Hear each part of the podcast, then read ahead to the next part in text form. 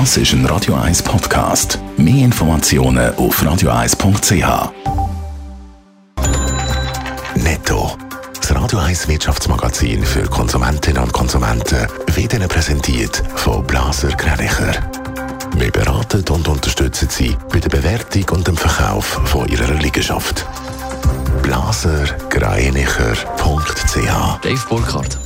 Zum Wochenschluss dürfte die Schweizer Börse deutlich im Plus loslegen. Die vorbörslichen Daten von Julius Berg sind der SMI 1% höher als gestern. Bei den Aktien haben die ABB, Richemont und Grossbanken UBS und CS die meisten Zugewinne, und zwar je 1,4%.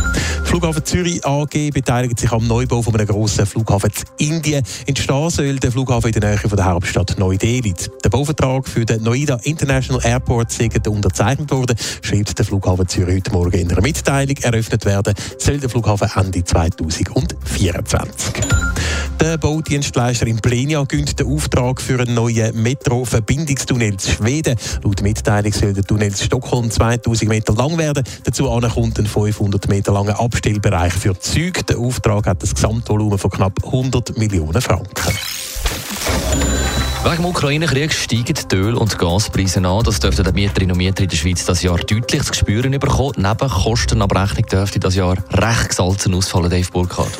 Ja, der Immobilienmonitor von der Credit Suisse geht davon aus, dass die Heizkosten um 40 Prozent könnten steigen. Bei einer Schweizer Durchschnittswohnung mit einer Fläche von 100 Quadratmeter wären das bis zu 500 Franken mehr für die Heizkosten.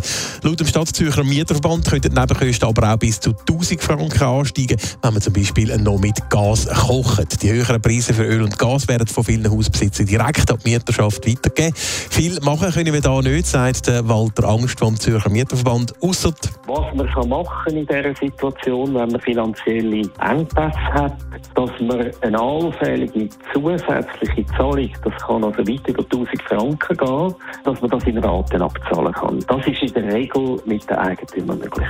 Empfehlenswert sei außerdem, um eine Erhöhung von der Akontobeiträge zu beten. Nicht nur für Mieterinnen und Mieter sind die höheren Preise ein Problem, sondern auch für die Hausbesitzer. Ja, wer zum Beispiel seinen Öltank im Haus äh, nicht mehr vor einem Kriegsausbruch gefüllt hat, der kommt das natürlich jetzt auch zu spüren über. Darum empfiehlt der Ralf Bauert vom Hauseigentümerverband Winterthur. Wenn es einem jetzt äh, zu viel ist, um einen ganzen Öltank zu füllen, dass man vielleicht nur die Hälfte mal füllt, das ist so ein die kurzfristige Sichtweise. Und in einem weiteren Schritt können wir sich dann auch überlegen, das Haus energetisch zu sanieren. Netto, das Radio 1 Wirtschaftsmagazin für Konsumentinnen und Konsumenten.